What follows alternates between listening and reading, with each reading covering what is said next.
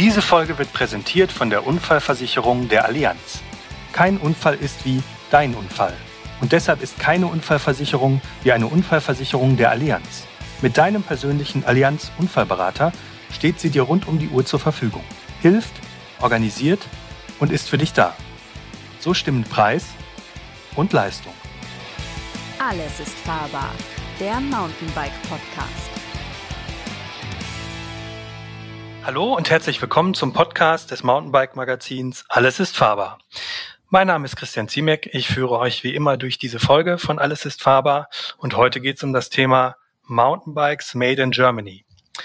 Und dafür habe ich einerseits Chris Pauls, unseren Mountainbike-Tester in der Leitung. Hallo Chris. Hi. Und andererseits ähm, spreche ich heute, sprechen wir heute mit äh, Jochen Forstmann. Er ist Geschäftsführer und Mitinhaber von Last Bikes. Hallo Jochen. Hallo Christian. Hallo Chris. Hi.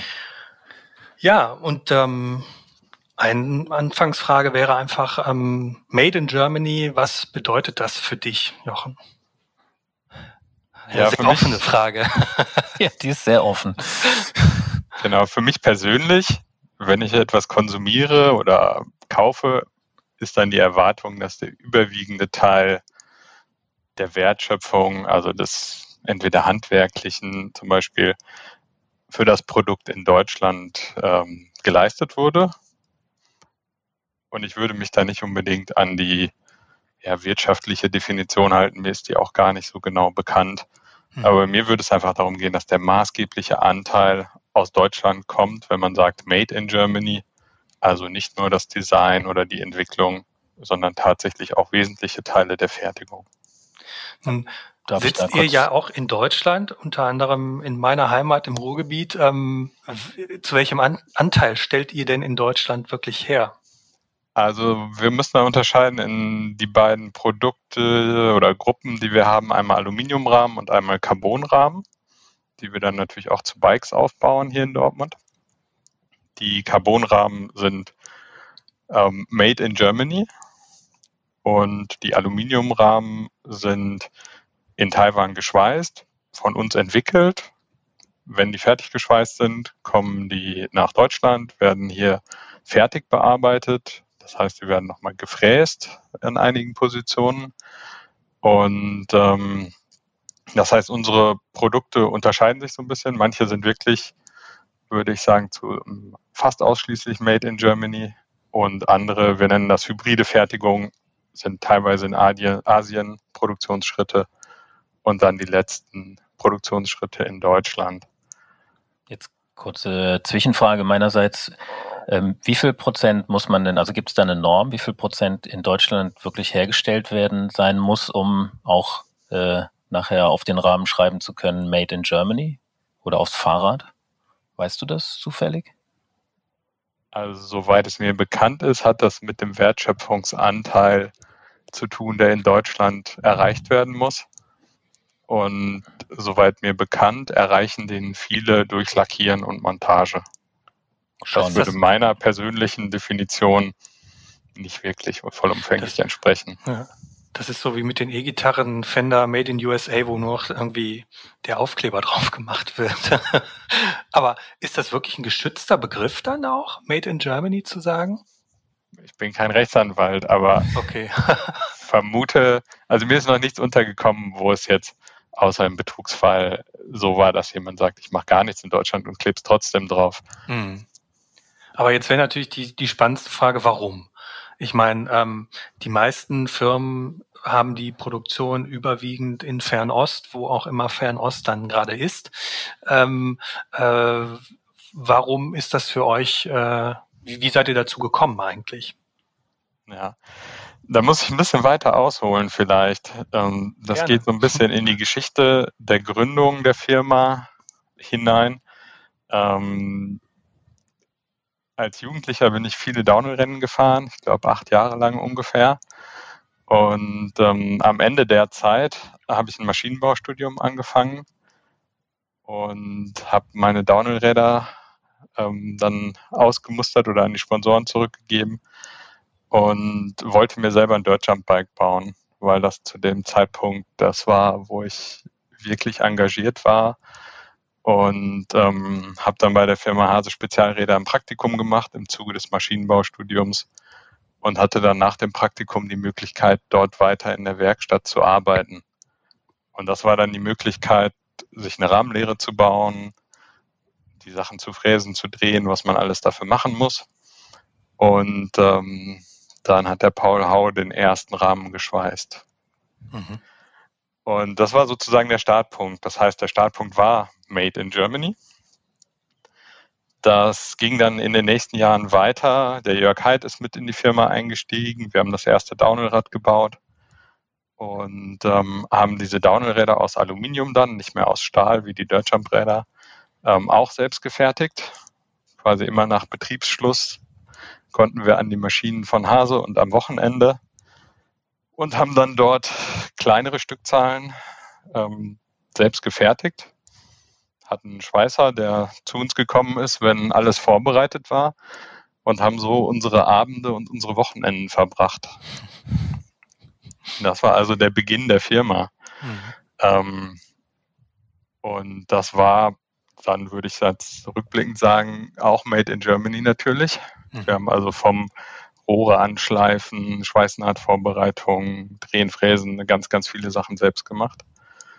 Und sind dann erst in der folgenden, in den folgenden Jahren haben wir irgendwann für uns entschieden, wir haben nicht die, nicht das Kapital, um eine eigene Produktion aufzubauen. Und ähm, wollen auch nicht weiter unsere Abende und Wochenenden neben unseren normalen Jobs in der Werkstatt verbringen, weil wir auch noch Radfahren wollten. Und ähm, haben dann als erstes die Stahl-Hardtail-Rahmen in Asien produzieren lassen. Ähm, bei einer Firma, die sehr viele BMX-Räder gebaut hat. Das ist ja zu einem Dirtjump-Rad relativ nah dran. War also dann unser erster Teil, der nach Asien ging. Und ich glaube, so circa zwei Jahre später haben wir dann auch die ersten Aluminiumräder in Asien gebaut. Wie war das für euch, diese Erfahrung nach Asien zu gehen? Habt ihr da erstmal den völligen ähm, Kulturschock erlebt oder ähm, haben die euch sozusagen, hat, hat die Produktion dort euch auch entsprechend ja, äh, gewähren lassen und auch aufgenommen oder musstet ihr da Stückzahlen aufrufen, wo ihr gesagt habt, naja, wissen wir gar nicht, ob wir das jetzt wirklich verkauft kriegen? Ähm, ja, also ein Stück weit ist das natürlich immer so, wenn man extern fertigen lässt, dass man dort sich irgendwie anpassen muss an die Produktionsmengen. Man muss aber auch ganz klar sagen, das ist ja kein böser Wille von denen. Die müssen mhm. ja da auch Vorrichtungen aufbauen und die haben wieder selber Sublieferanten. Und man muss schon sagen, zu der Zeit in Taiwan hatte man eigentlich wunderbare Verhältnisse, ähm, wie viel Stück man machen muss, wie die Kosten sich gestalten. Und man hatte dort in Taiwan auch die Möglichkeit, sich eigene Rohrsätze konifizieren zu lassen. Etwas, das man zu dem Zeitpunkt in den Stückzahlen in Europa gar nicht hätte realisieren können zu vertretbaren Kosten. Also damit kamen auch Freiheiten und man kann das ja auch sozusagen auf eine Stückzahl von zehn Rahmen oder so kann man das nicht umlegen, wenn man nach Taiwan fliegt, um die Qualität sich anzugucken und mit den Leuten zu reden und im Vorfeld zu diskutieren über das Projekt. Also das ist einfach eine sinnvolle Sache, dass es dort gewisse Mindeststückzahlen gibt, die man schaffen muss, die natürlich auch immer eine Herausforderung sind für so eine kleine Firma, so eine Mikrofirma, würde ich sagen, aus mhm. heutiger Sicht. Und ähm, das war über die Jahre natürlich immer wieder eine Herausforderung. Also unsere erste Aluminiumrahmenproduktion wurde ungefähr, ungefähr, ungefähr fertig, als die Lehman Brothers Krise war, mhm. wo das ganze wirtschaftliche Umfeld durcheinander gerüttelt wurde. Und da gab es schon sehr spannende Momente. Und trotzdem nochmal die Frage, ähm, warum fertigt, ihr jetzt äh, gewisse Sachen hier in Deutschland? Also was sind die Vorteile letztlich der Produktion hier? Das wird ja, ja einen Grund haben. Ja, wir haben uns ja entschieden, das Carbon-Projekt ähm, mit dem Tavo und jetzt auch neu mit dem Cento in Deutschland zu machen. Das hat mehrere Aspekte. Zum einen wollten wir eine ganz anspruchsvolle Spezifikation realisieren. Das heißt, anspruchsvolle Spezifikation bedeutet gute Performance, gute Steifigkeit, dazu noch ein gutes Gewicht und auch eine Zuverlässigkeit. Und alle diese Faktoren zusammen bekommt man meiner Meinung nach im Moment am besten in Deutschland, auch nicht an jeder Ecke, sondern bei der Firma, mit der wir zusammenarbeiten, vielleicht noch bei zwei, drei weiteren. Ähm, aber bei einigen Leuten, wie zum Beispiel jetzt Christian Gemperlein von All Ahead, ähm, da konnten wir so eine Spezifikation realisieren, weil wir ein Fahrrad bauen wollten, was aus der Masse heraussticht mhm. und für sich einfach ein attraktives Produkt wird, um zu zeigen, was technisch möglich ist. Das war unsere Motivation auf der einen Seite.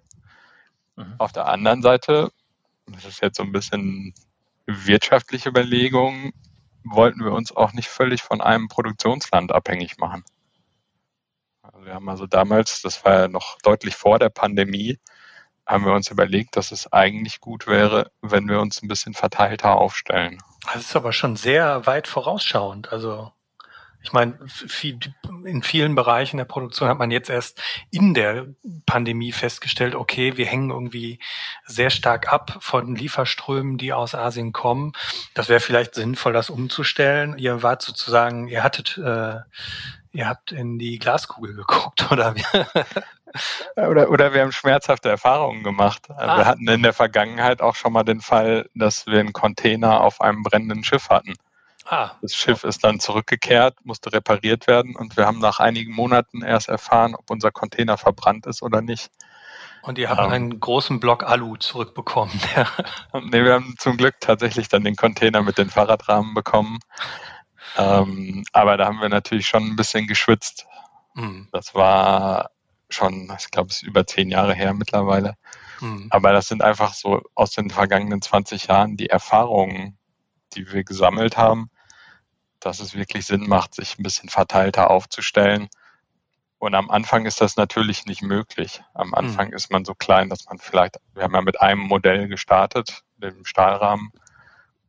Da ist man natürlich dann nur bei einem Lieferanten. Aber über die Jahre macht es, denke ich, Sinn, weil wir auch Verantwortung tragen für unsere Mitarbeiter, die Risiken ein bisschen zu verteilen. Am Anfang war es ja Jörg und mein Hobby, kann man durchaus sagen. Und dann wären halt mal eine Zeit lang keine Umsätze reingekommen. Aus dieser Phase haben wir uns jetzt natürlich rausbewegt und haben die Verantwortung für die Mitarbeiter und dass der Prozess auch funktioniert. Wie viele Mitarbeiter habt ihr dann mittlerweile? Ich glaube, wir sind so äquivalent, weil einige bei uns Teilzeit machen, so zwischen vier und fünf. Mhm.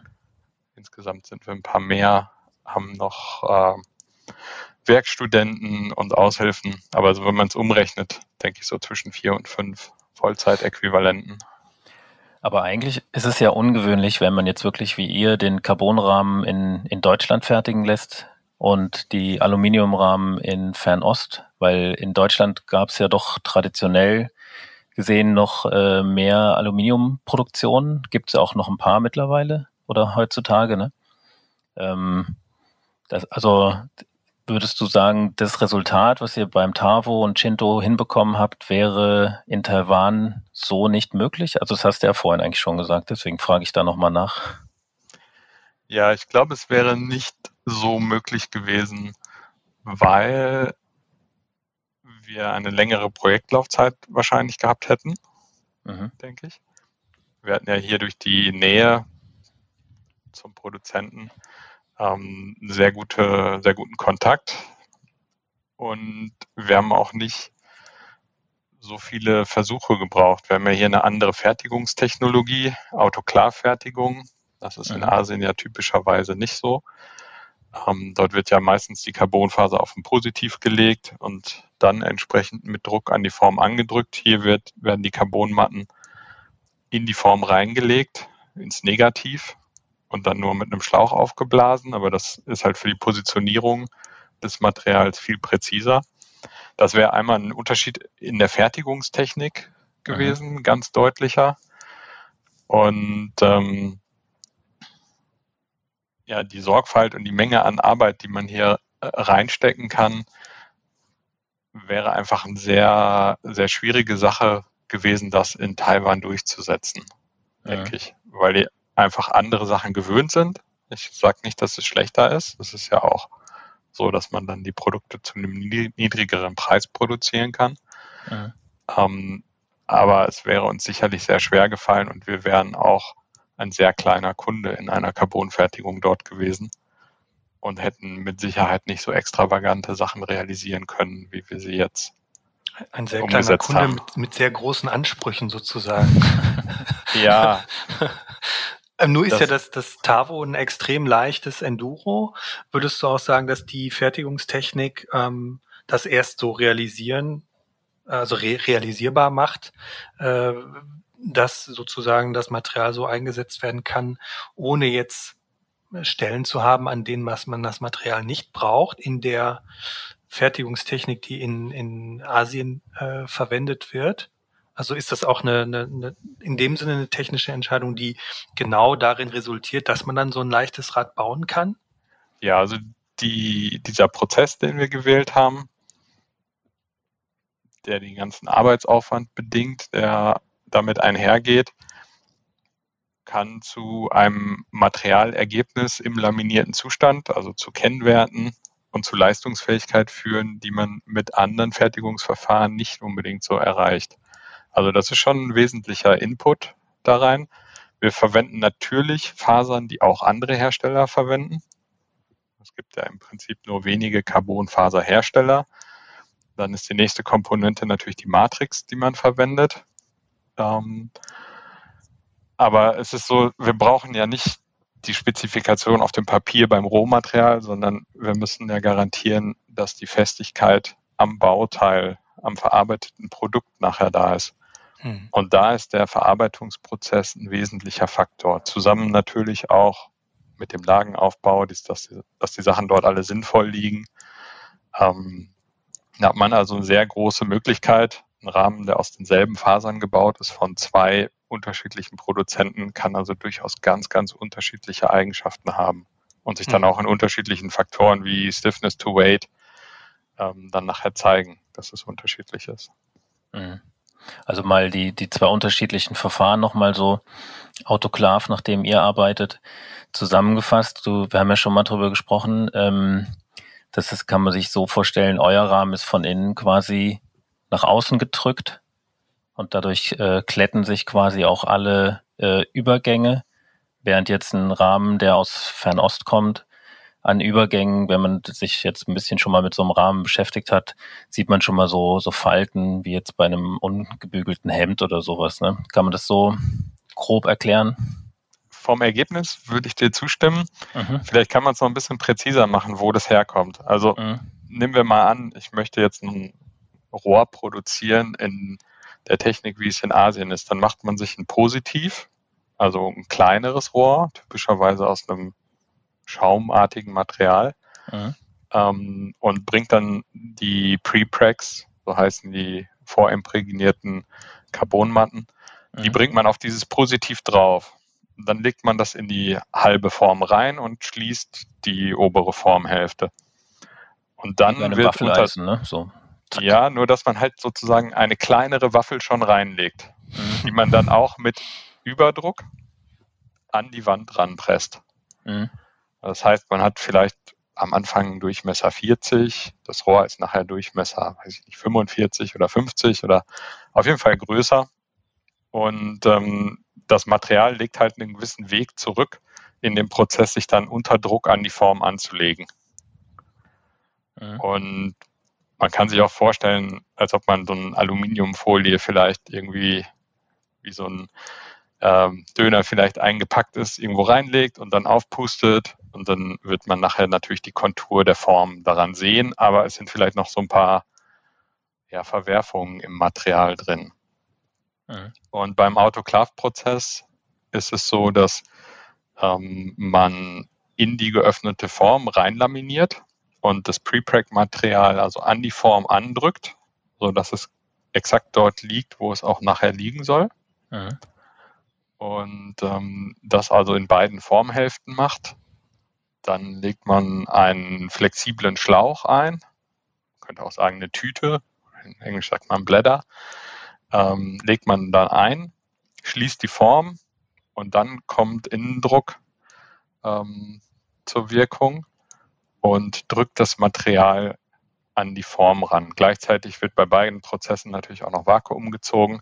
Mhm. Ähm, aber wir haben halt nicht so diesen freien Weg, den das Material zurücklegt, bis es an der Formwand anliegt. Der so unkontrollierbar dann quasi ist, ne? Ja, der ist nicht völlig unkontrollierbar, aber halt mhm. halt nicht so präzise, als wenn ich es vorher schon hinlege, andrücke. Das Material ist ja auch so ein bisschen klebrig. Das haftet dann natürlich da dran und dann habe ich entsprechend eine wirklich sehr, sehr gute Positionierung und habe dann nachher in der Oberfläche auch wenig Fehlstellen, so dass ich nicht so intensiv schleife, wie man das sonst schon mal kennt. Also unsere Rahmen haben keine Spachtelmasse drauf, sind nicht vollflächig überschliffen, ähm, so dass ich dann dort auch keine Lagen antrenne durch das Schleifen oder ähnliches, sondern wir haben mhm. wirklich eine geschlossene, völlig mittragende ähm, Decklage. Aber da habe ich das richtig verstanden, dass man zwei, zwei halbe Formen quasi hat, die man dann mit Carbon auslegt und dann zusammenfügt. Heißt das dann auch, dass sozusagen im Längsschnitt des Bikes immer so die Naht verläuft? Man sieht das außen am Bauteil, die umlaufende Trennnaht von den Formen. Aber du hast natürlich recht. Es gibt eine Fügestelle zwischen der linken und der rechten Formhälfte. Mhm. Und das ist einer der schwierigen Prozesse, diese Fügestelle so zu realisieren, dass sie natürlich nachher auch tragfähig ist. Das da Rad nicht in der Mitte auseinanderbricht. Die eine Hälfte genau. fährt nach links, die andere nach rechts. Genau. Also Aha. da verrät keiner jetzt die ganz genauen Details. Es gibt natürlich sowas wie eine Überlappung, mhm. die man dort hat, die man jetzt auch nicht so ganz unbedacht ausführt. Aber ja, das ist so ein bisschen dann das Know-how, das keiner gerne verrät, wie man das explizit macht. Aber Vorteil, natürlich hm. in der Längsrichtung gibt es eine Überlappung und ähm, ja, das funktioniert zuverlässig. Und das heißt aber einerseits, also man kann die Matten genauer positionieren, sie verschieben sich nicht so stark durch dieses Aufpusten und ähm, kann man auch den Bestand oder die, die Menge an Überstandsmaterial im Innenraum des Rades dann reduzieren? Also in den Rohren quasi? Ist das auch weniger dann oder? Was meinst du genau mit Überstandsmaterial? Meinst du diese Überlappung oder? Nee, dass da vielleicht irgendwie Material drin ist, was man jetzt nicht unbedingt braucht und dementsprechend ein Rad leichter machen kann. Wenn man also den Innenraum quasi ja von vornherein schon gestaltet, was beim anderen ja eher so ist, dass das von dem, von dieser Schaummasse gestaltet wird. Ja, die Schaummasse ist ja so flexibel, dass sie das Material im Idealfall bis an die Formwand randrückt. Hm. Das heißt, der Abstand von der Formmasse zur Formwand ist dann auch definiert über die Lagenanzahl und die Dicke der Einzellagen. Ähm, das heißt, man hat in beiden Fällen eine Idee, wie die Innenkontur aussieht. Grundsätzlich ist es so, dass man bei diesen Carbon-Fahrrädern jetzt, egal wer sie konstruiert, erstmal die Außenform konstruiert und dann nachher natürlich die Möglichkeit hat, nach innen weiter aufzubauen, wenn man das für notwendig hält, also zu verstärken oder in Bereichen Material wegzunehmen. Es gibt natürlich Bereiche wie vorne im Steuerrohrbereich, wo ich eine Innenkontur habe vom Steuersatz und eine Außenkontur vom Steuerrohr außen ähm, wo ich sozusagen auch Vollmaterial dann habe. Da habe ich halt den Querschnitt schon definiert. Ansonsten hat man natürlich die Möglichkeit, im Zuge der Entwicklung und Erprobung des Laminataufbaus selektiv Material wegzunehmen. Mhm. Einfaches Beispiel, ich mache ein Unterrohr, die äußerste Lage, die geht bei uns vom Steuerrohr bis zum Tretlager. Und die inneren Lagen, da hätte ich theoretisch natürlich die Möglichkeit zu sagen, ich mache eine Lage zusätzlich im Bereich des Steuerrohres oder ich mache eine Lage zusätzlich nur im Bereich der Dämpferaufnahme, wenn ich da eine lokale Verstärkung möchte. Hm, also kann, kann man sich sehr gut gewichtsoptimieren. Kann man sich vielleicht so vorstellen, weiß ich nicht, ich habe noch nie ein 3D-Puzzle gemacht, aber man kriegt so einen, so einen Bausatz, ne, so ein 3D-Puzzle und muss das dann so zusammenstecken oder legen halt mehr oder weniger, ne? so diese Carbonlagen. Und da jetzt an Würdest du sagen, dass man mit dem Verfahren, äh, was also mit dem Fernostasien-Verfahren auch einen so leichten Rahmen bauen kann? Der den gleichen Belastungen standhält? Ja. Vielleicht schon. Also, ich denke, wir sind ja auch noch nicht jetzt am Ende der Fahnenstange angelangt und die technische mhm. Entwicklung geht immer weiter. Das sehen wir in allen Bereichen. Sonst wären wir Ingenieure ja auch unsere Jobs in absehbarer Zeit los. Also es wird weitergehen, es wird bei uns weitergehen, denke ich, die Entwicklung. Die wird aber auch woanders weitergehen. Vielleicht, wenn man über den Tellerrand hinausblickt und sich mal anschaut, was die Leute denn so an Material bei Olympia einsetzen zum Beispiel die Bahnradfahrer, wo die Budgets für die Materialherstellung nichts mit irgendwelchen Kundeninteressen zu tun haben oder mit Stückkosten oder so. Ähm, da wird dann auch oft auf ein solches Verfahren gesetzt. In Deutschland ist das die FES, die mhm. wesentlich so Sportgeräte entwickelt.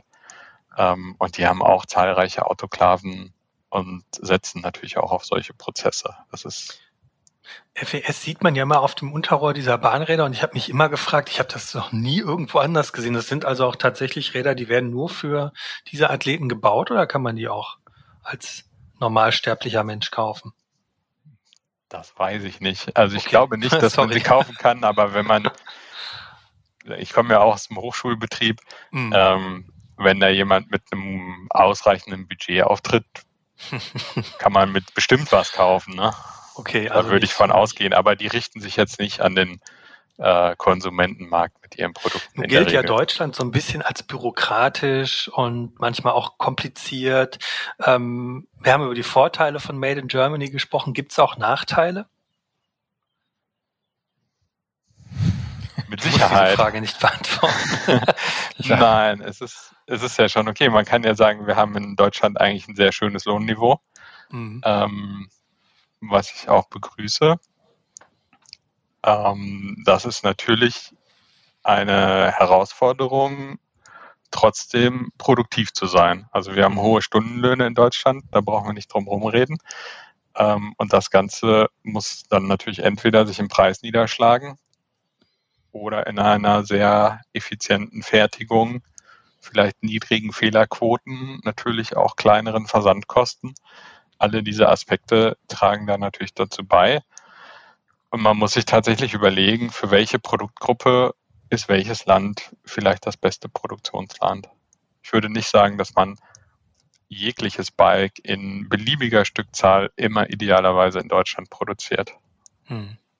Also klar, es gibt diese Nachteile in der Bike-Branche, sind wir alle relativ unkompliziert und wenig bürokratisch unterwegs, zumindest die kleinen Firmen. Es wird immer als die Unprofessionalität der Bikebranche beschrieben, über die wir natürlich auch gerne uns beschweren, gerade jetzt mit Lieferzeiten und den Verzögerungen und so weiter. Auf der anderen Seite ist das natürlich auch der Charme der Branche, dass man mhm. irgendwie jeden sofort ansprechen kann, und da einfach ein sehr lockerer Kontakt in der Branche ist. Und das ist natürlich auch jetzt zum Beispiel bei All Ahead ist er auch jemand, der es aus Interesse gegründet hat, die Firma, und nicht unbedingt mit dem Ziel, dort eine Gewinnmaximierung zu propagieren. Mhm. Unterstelle ich wenigstens so beim Christian. Der ist ja einfach auch interessiert an der Thematik. Wir sind an der Thematik Fahrrad, Fahrradentwicklung, Verbesserung von Fahrrädern extrem interessiert. Und ähm, ja, das ist eigentlich, eigentlich eine sehr schöne Sache in der Branche. Aber jetzt ähm, mal Preise gesprochen, wenn man jetzt sieht, was euer Carbonrahmen kostet, der liegt bei knapp vier, kann es sein? Dreieinhalb, vier? Ja, 4000 Euro. 4000. So teuer ist ja auch ein Rahmen, der in Fernost, äh, sagen wir mal, Specialized, ein, ein Top-Fully-Rahmen ähm, oder von Santa Cruz, die sind ja auch, die spielen ja auch in der Preisliga. Ähm, verdienen die dann einfach so viel mehr in dem Rahmen oder ähm, äh, wie, wie kann man sich das vorstellen? Ich bin jetzt nicht Santa Cruz. Ich genau. kann über die Zahlen von Santa Cruz nur spekulieren. Ähm, ich gehe auch davon aus, dass in der reinen Produktion der Rahmen vielleicht günstiger ist. Aber die haben natürlich andere Stückzahlen, andere Faktoren, was Verhältnisse von Entwicklungs- zu Stückkosten angeht. Die haben einen anderen Vertriebsweg. Die haben vielleicht auch andere Gewinnerwartungen bei ihren Anteilseignern. Ähm, das kann ich nicht so im Detail beantworten, aber ich sage es immer wieder. unser teuerstes Produkt ist das am schlechtesten kalkulierte Produkt. Mhm. Ähm, wir haben da vielleicht natürlich auch relativ geringe Risiken in dem Sinne, dass wir jetzt uns keine riesigen Mengen auf Lager legen müssen, was ja so Firmen wie Santa Cruz Specialized und Co. natürlich müssen. Das wird bei uns im Prinzip im Abruf gefertigt, ähm, so dass wir diese Aspekte schon mal nicht haben. Und es ist wirklich so, wir sind ja neu seit einem guten Jahr in dem Bereich der Carbonräder und wollten dort auch ein attraktives Angebot machen. Mhm. Also habt ihr es einfach ein bisschen gesehen. attraktiver kalkuliert für den Endkunden am ja. Ende. Jetzt genau. äh, hätte ich würde mich natürlich interessieren, aber ihr habt viele ähm, Alu-Modelle auch im Programm, auch äh, ziemlich gute, erfolgreiche, die, wie du sagst, so in der Hybridfertigung hergestellt werden, zum Teil in Asien, ähm, nachbearbeitet hier in Deutschland. Ähm, habt ihr da mit dem Gedanken schon gespielt, die Produktion der Alu-Räder auch hier nach Deutschland äh, zu holen oder würdet ihr, fahrt ihr da einen ganz guten Weg, so wie ihr es jetzt macht? Also jetzt aktuell sind wir sehr zufrieden, was die Produktion angeht, die immer auch noch relativ stabil ist, trotz der Pandemie. Und hinsichtlich so der technischen Spezifikation sind wir da im Moment auch ganz glücklich.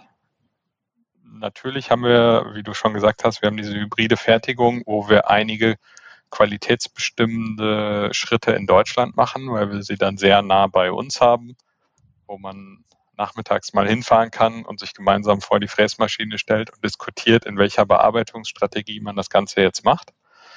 Ähm, das ist eine sehr gute Sache.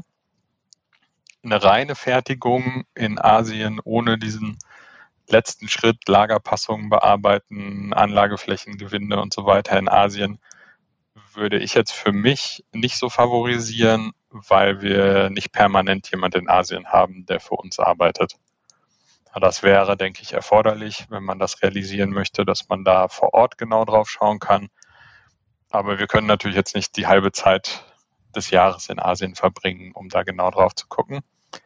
Also Deshalb es jemanden einstellen, der Qualitätssicherung in Asien vor Ort macht. Das haben große Firmen vermutlich, ne? Genau, aber wenn wir jetzt so bei vier bis fünf Personen äquivalent sind, dann können wir nicht jemand Vollzeit in Asien beschäftigen, ja. der sich da nur um die Produktion kümmert sozusagen aber nicht selber produziert, sondern nur Qualitätssicherung macht. Mhm.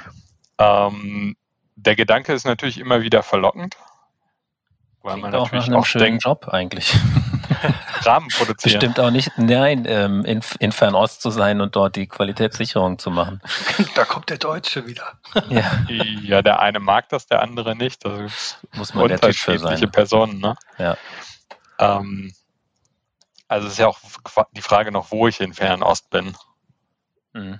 Ich habe auch verschiedene Länder gesehen. Ich fühle mich in Taiwan sehr wohl, wenn ich da bin. Ich finde, es ist ein angenehmes Land. Ähm, das ist freiheitlich. Man hat dort Pressefreiheit. Es gibt Wahlen. Ich fühle mich da sehr wohl. Es gibt andere Länder, wo ich mich dann nicht ganz so wohl fühle.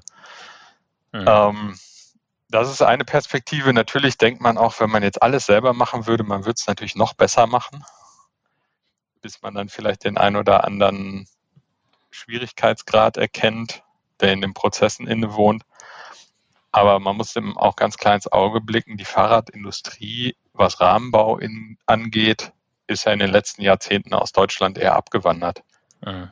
Ich kann mich erinnern, mein, ich glaube, zweites Fahrrad oder so habe ich so um 1987 in Bielefeld gekauft, äh, direkt ab Werk, wo die Rohre zusammengelötet wurden. Das gab es zehn Jahre nicht mehr, diese Produktionsstätte. Also da ist sehr viel an Produktionskapazität abgebaut worden zugunsten asiatischer Fertigung. Und somit ist auch natürlich sehr viel von der Zuliefererindustrie hier nicht mehr so eingestellt auf die Fahrradbranche.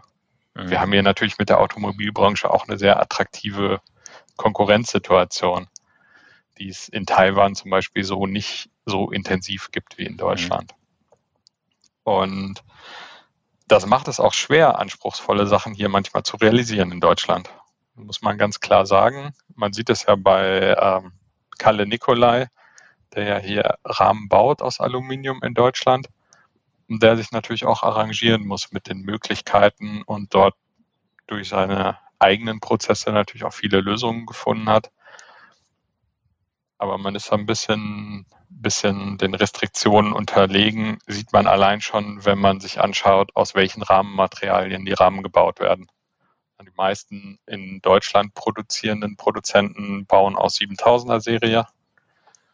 Das ist im Prinzip der Standard. Da ist die Wärmebehandlung relativ einfach. Und das Material mhm. ist auch relativ gut verfügbar, weil es zum Beispiel auch im Flugzeugbau viel eingesetzt wird. Und die meisten Rahmenbauprojekte in Taiwan sind eher so im Bereich der 6000er Aluminiumlegierungen, was halt manchmal Vorteile hat, was die Formbarkeit der Materialien angeht, insbesondere Hydroforming. Aber man hat auch natürlich noch Legierungen zur Auswahl, die vielleicht ein bisschen anderes äh, Betriebsfestigkeitsverhalten haben. Also es ist eine super komplexe Frage. Mhm. Ähm, und man liebäugelt natürlich immer damit. Und ich würde da jetzt auch keine kategorische Antwort drauf geben, sagen, machen wir nie oder machen wir auf jeden Fall. Ähm, das wird sich zeigen. Ja, du hast ja äh, angesprochen, dass viel der, der viele der Produktionen ja abgewandert sind. Und ähm, meine Wahrnehmung ist auch so, dass man gerade so in den, in den Nullerjahren, wo ja doch noch ein paar Hersteller hier produziert haben, dann auch oft äh, bisschen Qualitätsprobleme hatte mit schiefen Hinterbauten oder so Geschichten. Das hat dem Ruf Made in Germany natürlich jetzt auch nicht immer nur gut getan. Und das alles, also das meiste, was man so aus Asien bekommen hat, äh, war ja doch relativ ähm, hochqualitativ. Ist das auch ein, ein, Grund, warum Deutschland als Produktionsstandort da eigentlich so ein bisschen ins Hintertreffen geraten ist, aus deiner Sicht? Das kann ich schlecht beurteilen. Ich habe wenig Einblick in, in diese anderen Produktionen, auf die du dich gerade beziehst, weil ich mhm. natürlich da nicht reinkomme bei diesen Produzenten, die damals vielleicht in Deutschland produziert haben. Mhm. Ähm, das ist schwer zu beurteilen, aber ich kenne die Situation schon, dass man natürlich so Sachen wie die Fragestellung, wie gerade sollte ein Rahmen sein, gerade bei Aluminiumrahmen immer wieder diskutiert mit dem Hersteller. Das mhm. ist so eine übliche Sache, dass man da Anforderungen hat und natürlich auf der Gegenseite den Wunsch hat, möglichst große Spielräume zu haben. Mhm. Toleranz. Und meine Erfahrung ist, dass es halt vom Produzent zu Produzent unterschiedlich ist. Der eine Produzent stellt sich eine CNC-Fräse hin, die da vielleicht noch eine Nachbearbeitung macht.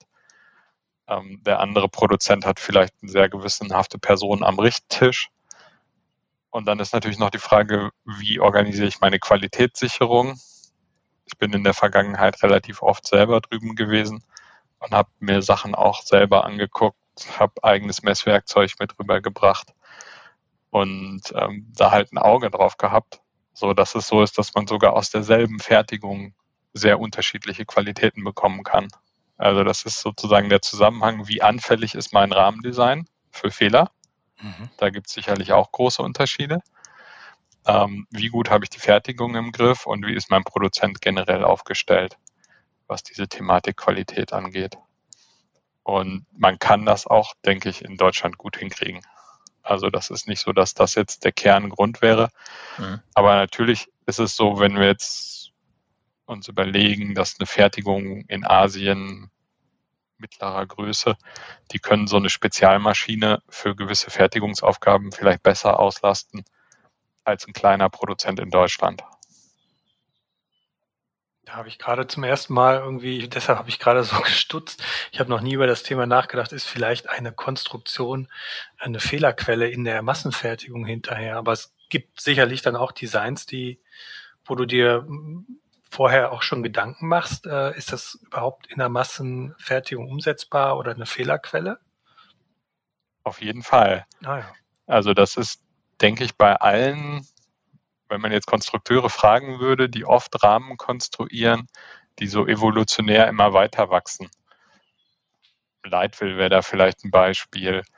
Ähm, oder Scott hat auch einige Modelle, die über die Jahre immer relativ ähnlich waren oder verschiedene andere Firmen wenn da jemand in der Firma bleibt, so wie bei uns jetzt ich und da den langjährigen Vergleich hat über teilweise bis zu zehn Jahre, da lernt man natürlich, wo die, wo die Schwierigkeiten sind, und wo natürlich auch die Diskussionen sind mit dem Hersteller, was der in der nächsten Generation gerne geändert hätte, was vielleicht aus Bauraumgründen oder aus Gewichtsgründen ungünstig ist, aber er sagt aus Fertigungstechnik, technischen Gründen wünschenswert wäre. Und wir sind da explizit drauf aus, Designs zu realisieren, die auch zuverlässig produzierbar sind. Mhm. Ganz klar. Das ist natürlich eine große Erfahrungssache und je länger ein Modell nur mit kleineren Veränderungen läuft, dann hat man da natürlich sehr gute Erfahrungen. Wir hatten ja schon über die Produktionswege oder die Lieferwege auch gesprochen. Ähm, jetzt nochmal äh, Frage Herkunftsland. Gibt es irgendwie auch in Europa im weitesten Sinne äh, Standorte, die für eine Massenfertigung von Alurahmen eventuell attraktiv wären. Also zumindest in der Vergangenheit, ist glaube ich schon ein bisschen länger her, aber zum Beispiel Italien war ja auch ein Land, was mit äh, Maschinentechnik sehr, sehr weit vorne war immer. Ähm, Gibt es da auch Überlegungen oder habt ihr da schon mal irgendwo hingeschaut innerhalb Europas? Also wir haben das tatsächlich, bevor wir nach Taiwan gegangen sind, überlegt, ob Italien eine Option wäre. Mhm. Also es ist schon relativ lange her. Und haben uns dann dagegen entschieden. Ähm, ich kann nicht sagen, behaupten, dass das bis ins letzte Körnchen und Detail begründet ist. Aber uns hat es letzten Endes nicht überzeugt, in Italien zu produzieren. Hm. Auch wissentlich, dass es da eine große Tradition an Produzenten gibt, wenigstens was so die ganze Rennradseite des, des Geschehens angeht. Und heutzutage ist es ja so, dass insbesondere man in der Presse immer wieder von Portugal liest. Mhm. Ähm, da gibt es ja eine Region, wo tatsächlich sehr viel Massenfertigung von Aluminium- und Stahlrahmen stattfindet, schon heute, teilweise auch hochautomatisiert. Und daneben gibt es natürlich einige auch schon auf dem Markt befindliche Produzenten, zum Beispiel aus Bulgarien. Mhm. Beide Länder haben den Vorteil des Standorts innerhalb der EU und ähm, ja, damit relativ einfache Zoll- und Warenverkehrsbedingungen. Du sagst schon, erwartest du jetzt persönlich, dass sich das auch ähm, noch etabliert und noch größer wird? Ja, wenn man die Presse verfolgt, was so die Bike-Hersteller veröffentlichen, dann denke ich, dass das ein Trend ist, mehr nach Europa zu kommen. Mhm. Also ich würde jetzt nicht erwarten, dass in Deutschland große Kapazitäten für Massenproduktion von Aluminiumrahmen aufgebaut werden. Aber innerhalb der EU gehe ich eigentlich davon aus. Und man sieht es ja teilweise sogar, dass taiwanesische Firmen investieren in europäischen Standorten, zum Beispiel in Portugal. Glaubst du, dass das, das auch... Hm? Also die werden das mit Kunden im Vorfeld diskutiert haben. Hm. Glaubst du, ab Kunde, schönes Stichwort, glaubst du, dass auch der Endkunde, ähm, dass das für den auch wichtiger wird? Oder was würdest du sagen, hast du von den Kunden von Last Bikes auch das Feedback, dass sie sagen, meinetwegen, ich bin immer auf irgendeinem Rad gefahren, ich wollte jetzt mal was, was aus Deutschland kommt? Ist das für, für den Endkunden auch ein, auch ein Identifikationsmerkmal?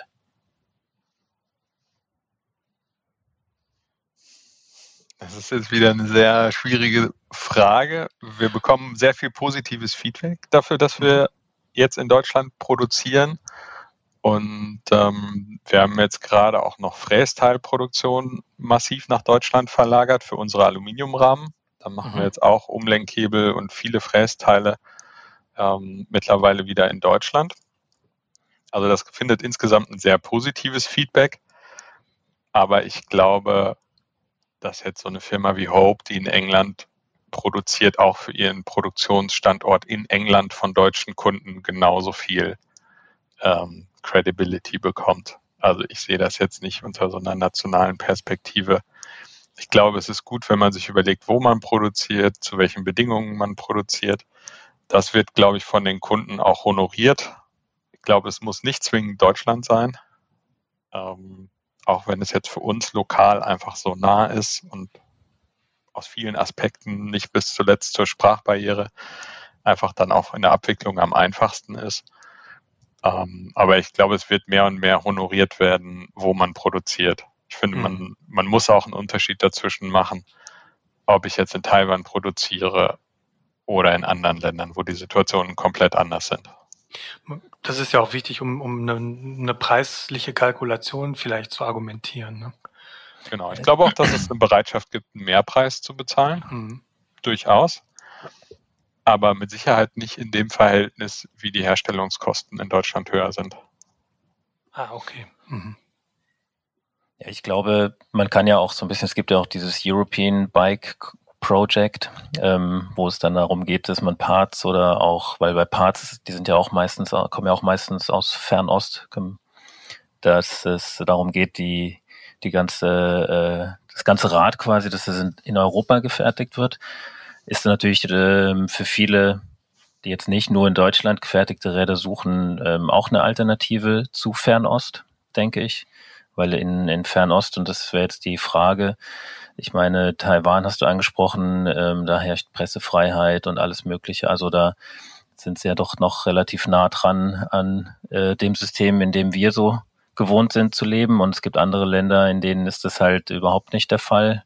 Ähm, ähm, ich glaube, Myanmar äh, ist jetzt mittlerweile auch ein, ein Trend, die Produktion dorthin zu verlegen. Ich meine, kannst du da was zu sagen? Man kennt es ja aus der Bekleidungsindustrie, dass es halt da schon sehr ja, äh, schlechte Arbeitsbedingungen gibt. Und das ist natürlich auch ein, ein, Thema für den Kunden, der immer mehr in den Fokus äh, tritt oder treten sollte. Ne?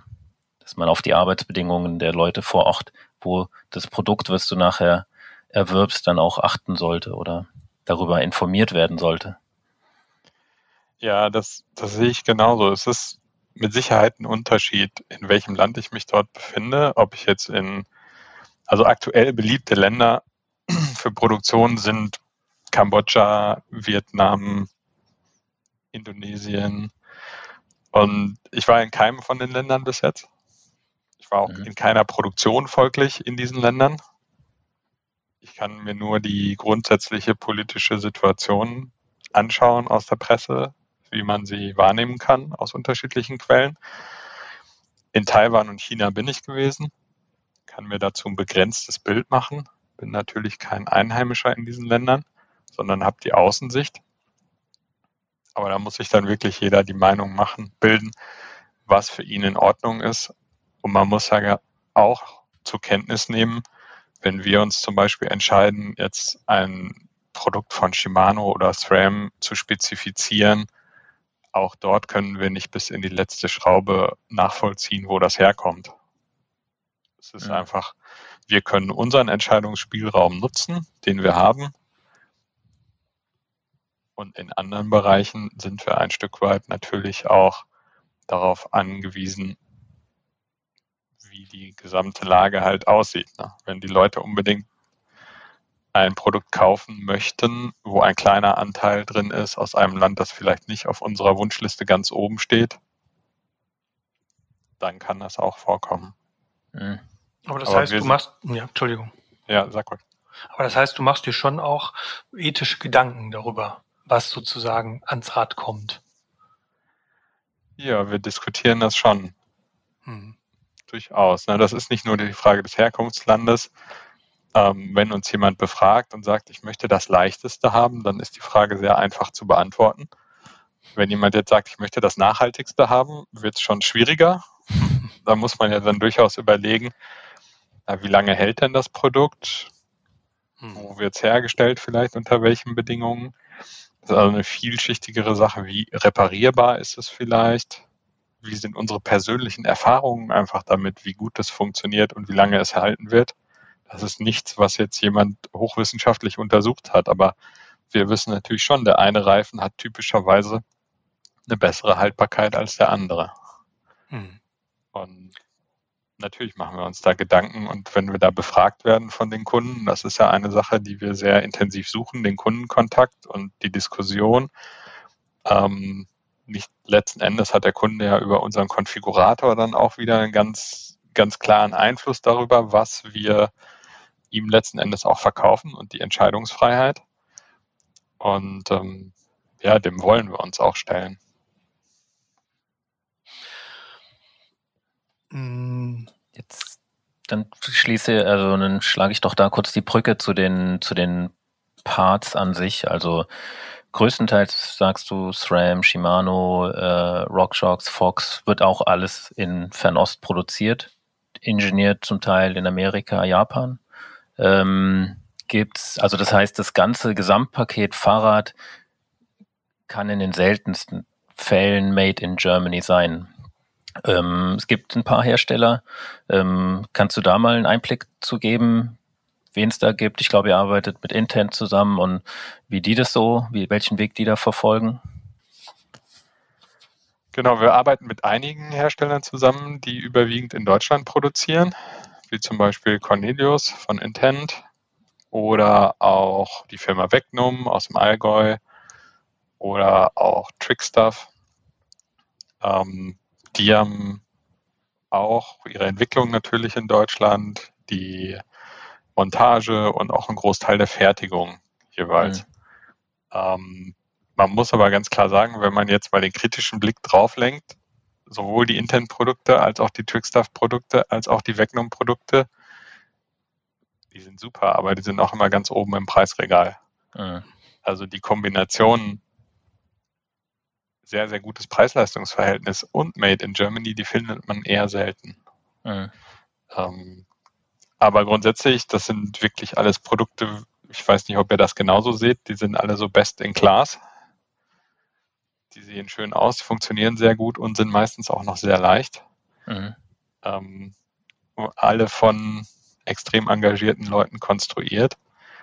Ähm, das ist schon, schon eine schöne Leistung, dass wir hier so viele Produkte kreieren in dieser Qualitätslage. Aber tatsächlich ist es halt alles Top-Level in Gewicht, Funktion und Preis. Ja. Also unser ehemaliger Mechaniker, der hat mal den, der Heider Knall, hat mal den Versuch gestartet, ein Rad made in Germany. Damals gab es Fusion noch als Rahmenhersteller. Er ist dann, glaube ich, mit einer Rohloff-Schaltung ähm, äh, hat, das, hat er verbaut.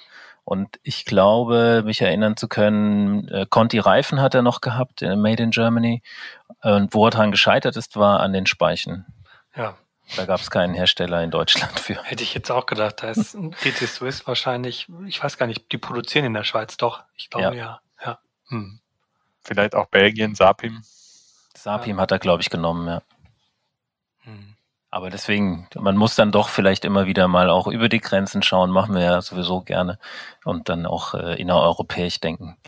Das ist ein schönes Thema, weil das ist dann ja letztlich auch ein Custom Bike, ne? Und ich glaube ja auch, dass ähm, das Problem der Lieferkette ähm, bei einem Custom-Aufbau, also vom Rahmen alles selbst aufzubauen, was ja mittlerweile eher eine exotische Tätigkeit und ein exotisches Hobby ist. Früher also als ich angefangen habe, Mountainbike zu fahren, da habe ich mir den Rahmen ausgesucht und habe mich dann mit einem dicken Katalog auf die Couch gesetzt und mir genüsslich ausgesucht, welcher Steuersatz da reinkommt und habe damit erstmal eine Woche verbracht und dann ging das ganz, ganz langsam weiter. Ähm, was für mich aber auch immer ein Punkt ist und war, ist die Frage Garantie. Also wenn ich irgendwie einen, einen Steuersatz meinetwegen von einem Hersteller aus Deutschland oder Europa habe, dann kann ich bei einem Garantiefall, also erstmal habe ich sowieso nicht den, den Komplett-Bike-Vorteil, dass ich, oder Nachteil oder Vorteil, dass ich das Rad einfach abgeben kann und sagen kann, hier, da stimmt irgendwas nicht, mach doch mal, äh, wäre auch gar nicht mein Interesse, aber ich könnte zum Beispiel den Steuersatz mal in einen kleinen Karton stecken und zum Hersteller schicken, wenn es ein Problem gibt. Ähm, wie geht ihr mit dem Thema Garantie um? Habt ihr da auch ähm, äh, sozusagen eine Form von erweitertem Spielraum oder äh, können die Kunden auch zu euch an den Firmensitz kommen und sich Bikes angucken? Wie ist es, äh, wie ist da der Kundenkontakt zum Endkunden bei euch? Also ich fange mal an mit der Garantie. Mhm. Natürlich hat der Kunde Garantie, er hat auch Crash Replacement. Mhm. Das bedeutet, wenn aus irgendeinem Grunde, der außerhalb von äh, Vorsatz liegt, eine Beschädigung am Rad eintritt, nehmen wir den Crash gegen den Baum zum Beispiel, dann kann er zu vergünstigten Konditionen einen neuen Rahmen von uns erwerben oder die Rahmenteile, die man halt braucht, Vorderbau, Hinterbau, je nachdem, was beschädigt wurde. Ähm, das versuchen wir im Interesse der Kunden zu realisieren. Dann ist es so, typischerweise gelingt es uns relativ zügig Ersatzmaterial zu realisieren. Das kann dann entweder im Ersatz des gleichen Produktes liegen, aber natürlich, wenn das Produkt jetzt schon ein bisschen ausgelaufen ist, dann hat man vielleicht nur noch die neuere Version des Rahmens. Weil meiner Kenntnis nach legt sich kein Hersteller den ganzen Garantiezeitraum lang altes Material hin, sondern das wird abverkauft und wenn jemand was kaputt fährt, kriegt er das neue Material dann entsprechend angeboten und ist da ja auch in der Regel nicht unglücklich drüber als Kunde. Ähm, das würde ich sagen, funktioniert bei uns relativ unproblematisch, weil wir ab dem ersten Tag auch im Prinzip alle Ersatzteile haben, da wir die Rahmen hier aus Einzelteilen aufbauen. Mhm. Das ist eigentlich ganz gut gegeben und wir haben da in der Regel viele Jahre eine Ersatzteilverfügbarkeit und dadurch, dass wir jetzt Umlenkhebel zum Beispiel in Deutschland auch wieder fräsen für die Aluminiumrahmen, haben wir da auch die Möglichkeit, nochmal was nachzuproduzieren, wenn wir sagen, wir brauchen noch eine kleinere Menge. Das wäre im Ausland vielleicht ein bisschen schwieriger, wo man dann direkt 100 Stück oder so machen müsste. Also da sehe ich uns ganz gut aufgestellt als kleine Firma speziell. Ähm, was das Thema Kundenkontakt angeht, gibt es natürlich verschiedene Möglichkeiten. Man kann uns anrufen, eine E-Mail schreiben, man kann aber auch in Dortmund vorbeikommen. Wir haben jetzt keinen Showroom im klassischen Sinne. Ähm, wir produzieren tatsächlich in den Räumlichkeiten, die man besuchen kann. Da ist die Endmontage der Bikes drin untergebracht. Und äh, samstags kann man dort im Moment nach Anmeldung wegen der aktuellen Lage vorbeikommen. Und wir haben praktisch, ich würde sagen, fast jedes Modell aufgebaut. In den meisten Rahmengrößen kann es dort Probe fahren, kann es ausleihen oder kann mit uns auf eine begleitete Tour gehen am Samstag und wirklich für sich testen, was man möchte und kann sich auch live die ganzen Optionen der Komponenten anschauen, die so zur Wahl stehen. Hm. Das ist ähm, natürlich auch was, was, äh, was man nur hier in Deutschland quasi so äh, also vor allem auch von so kleineren Geboten bekommt, ne, denke ich. Von kleineren Herstellern wie, wie euch, die da mit Leidenschaft dabei sind. Ja, ich denke, dass es wirklich für Kunden ganz interessant ist. Wir bieten ja zum einen den Rahmen an, wenn man der absolute Individualist ist und sagt, ich möchte alles selber aufbauen. Mhm. Ähm, von allen Bikes oder nur von bestimmten? Ja, von allen Modellen kann man ah, auch den Rahmen einzeln kaufen. Dann bieten wir an äh, Rahmen mit Dämpfer natürlich, klar. Ähm, wir bieten aber auch an halt diese Kompletträder, die man konfigurieren kann. Und wir können nicht alle Teile anbieten, die so auf dem Fahrradmarkt erhältlich sind.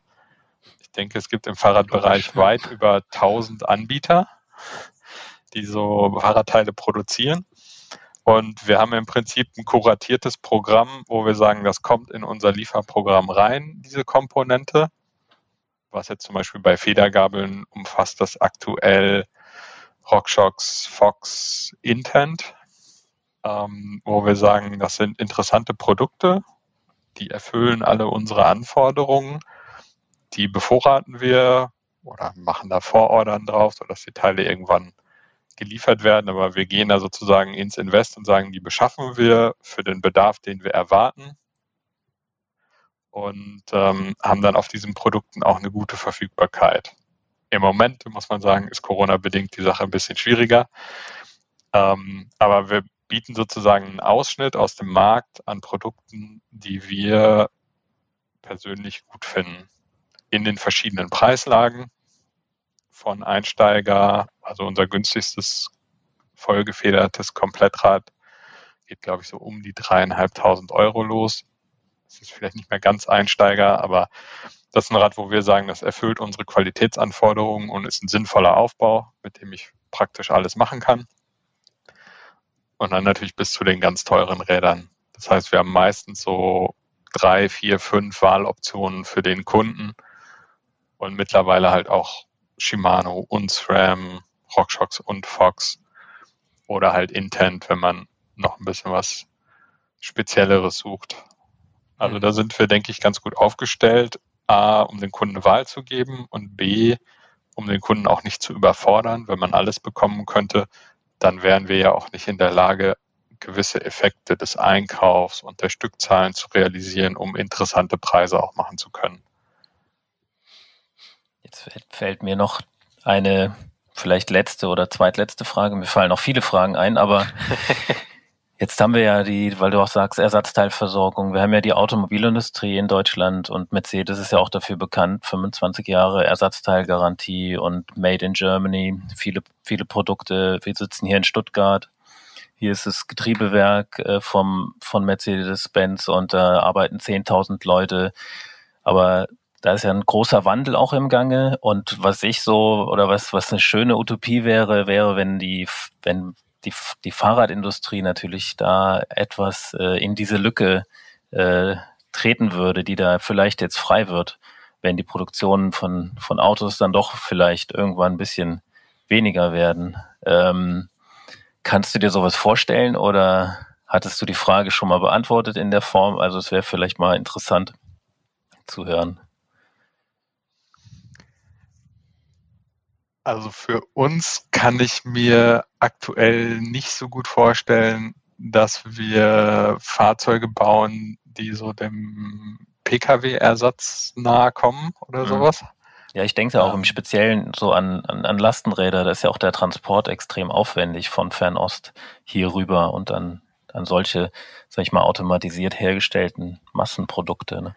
Also ich kann mir das durchaus vorstellen. Ich sehe uns da nicht als den, den Player, weil uns da ein bisschen die Ressourcen durchaus verfehlen würden.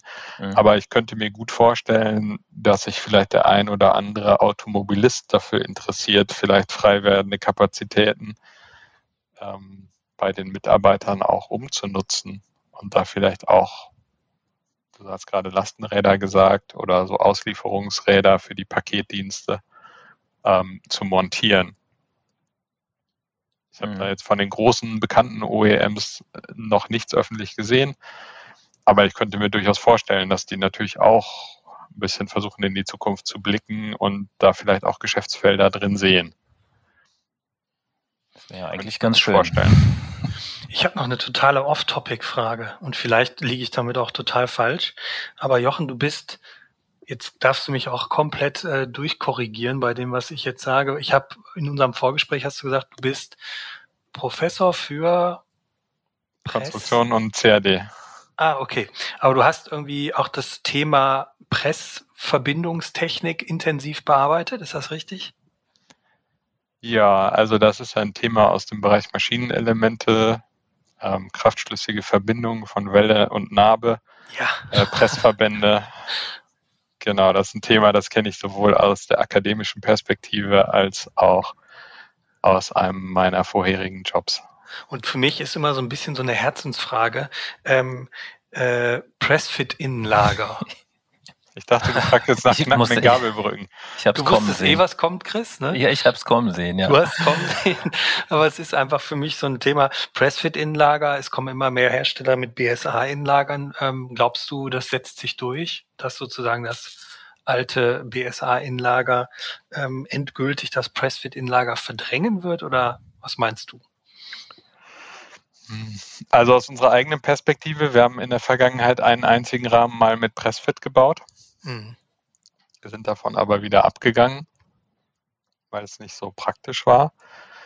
Ähm, es, ich hole wieder ein bisschen weiter aus. Es gab in der Vergangenheit einen Standard, der wird jetzt, glaube ich, noch für Fitnessbikes eingesetzt, damals noch von Truvative. Ich glaube, das ich weiß nicht, ob das Overdrive hieß oder so. Das war 45er Gewinde. Mhm. BSA ist so ungefähr 35 Millimeter vom Gewindedurchmesser, also ein deutlich größeres. Ähm, und jetzt gibt es ja T47, mhm. 47 Millimeter Gewindedurchmesser, was leider nicht so aussieht, als ob es sich durchsetzt. Kann man positiv sehen, weil es keine Veränderung der Standards wieder gibt. Aber ich denke, technisch vom Bauraum wäre T47 eigentlich mein Favorit als zukünftiger Innenlagerstandard. BSA ist im Moment das, was gut funktioniert. Ich würde sagen, nicht sehr gut, aber gut. Wo auch die Ersatzteilpreise sehr, sehr günstig sind, wenn ich da ein neues Innenlager brauche, was man ja regelmäßig braucht, wenn man da häufig mit fährt. Mhm. Ähm, so dass ich jetzt sagen würde, BSA ist ein sehr gut funktionierender Standard oder ein gut funktionierender Standard, der nachgefragt ist, den ich im Moment auch ganz klar dem Pressfit vorziehe. Warum Aber wenn es jetzt dazu käme, dass T47 populär wird, hätte ich persönlich nichts dagegen. Wieso magst du kein Pressfit, um das auch nochmal gesagt zu haben? Was sind die, die Gründe dagegen? Na, ich finde es angenehmer, ein Gewinde reinzuschrauben, als mit dem Einpresswerkzeug zu hantieren. Ist es nicht Nur auch deswegen. Einfach so, ist es nicht auch einfach so, dass durch das Ein- und Auspressen die, ähm, die Maßhaltigkeit der, ich sage jetzt mal, also man hat der Verbindung in das hinein, also ins Innenlagergehäuse, dass die jedes Mal ein Stückchen abnimmt? Also wenn man jetzt ins Lehrbuch reinschauen würde vom Maschinenbau, würde man sagen, von der anfänglichen Rauheit glätten sich 80 Prozent beim Einpressen. Ach, Das heißt, man rechnet eigentlich damit, dass das messbare Übermaß runtergeht durch den Einpressvorgang. Das ist also ein bekanntes Phänomen, aber dieses Phänomen wird beim mehrmaligen Ein- und Auspressen, wenn die Werkstoffe ausreichend resistent sind, sage ich jetzt mal ganz unwissenschaftlich, ähm, Mhm. wird sich das irgendwann gegen Null gehen. Ja, das Also man kennt es auch aus dem BMX-Bereich. Da gab es ja anfänglich auch Lager in Lagerschalen, 51,5 Tretlagerdurchmesser. Dann gab es irgendwann BSA, das war nicht so erfolgreich, weil die Belastungen zu hoch waren. Und dann gab es im BMX-Bereich sowas wie Midsize, wo relativ große Lager direkt in den Rahmen eingepresst wurden. hm. Und das hat wunderbar funktioniert. Das war, es waren natürlich auch schwerere Lager, muss man ganz klar sagen, als heute in BSA-Tretlagern verbaut sind. Aber die waren direkt eingepresst, die Wälzlager typischerweise in Stahlrahmen und das hat überhaupt keine Probleme gemacht. Das heißt, die Pressverbindung an sich ist schon die effizienteste Sache. Ist Aber ich kann halt eine- ein BSA leichter tauschen. Hm. Das stimmt. Aber es gibt halt häufig äh, Knarzgeräusche bei Pressfit. Ähm, ich glaube, das ist so ein Hauptgrund, warum du auch die Frage gestellt hast, Christian, denke ich. Ja, also die Frage ist vor allem auch, ähm, also äh, wenn die Rauheit um 80 Prozent schwindet, um das jetzt mal ganz unwissenschaftlich nachzufragen, ist das gut oder schlecht?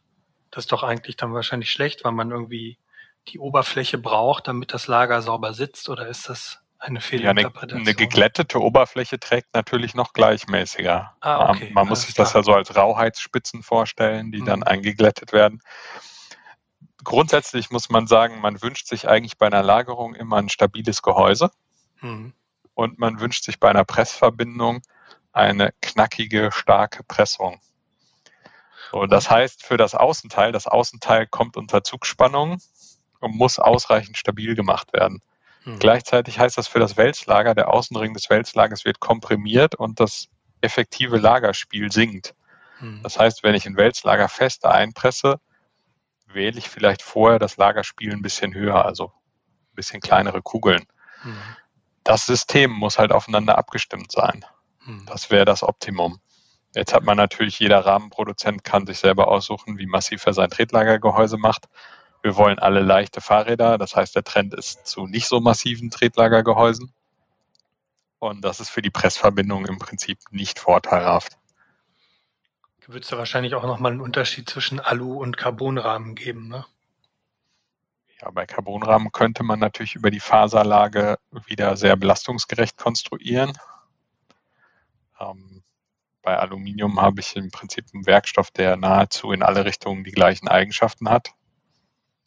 Könnte man also ein bisschen Einfluss nehmen, aber das Wichtigste ist halt, dass ich wirklich eine ausreichend hohe Pressung habe. Hm. Und die kann natürlich verloren gehen, wenn irgendwelche Teile Toleranzen nicht einhalten. Und das soll es ja siehst du. auch geben. Siehst du auch ein Problem darin, dass die Innenlager selber, das ist ja ein sehr, sag ich mal, ein weiches Plastik, dass das auch ein Stück weit fließt?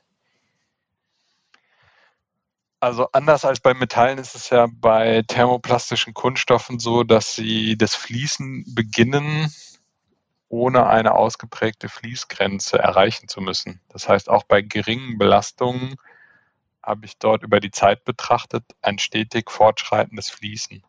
Mhm. Und ähm, das ist nicht der optimale Werkstoff, um sowas zu realisieren. Vielleicht hat das bei den BMX-Rädern deshalb so gut funktioniert, weil man da direkt die Lager eingepresst hat.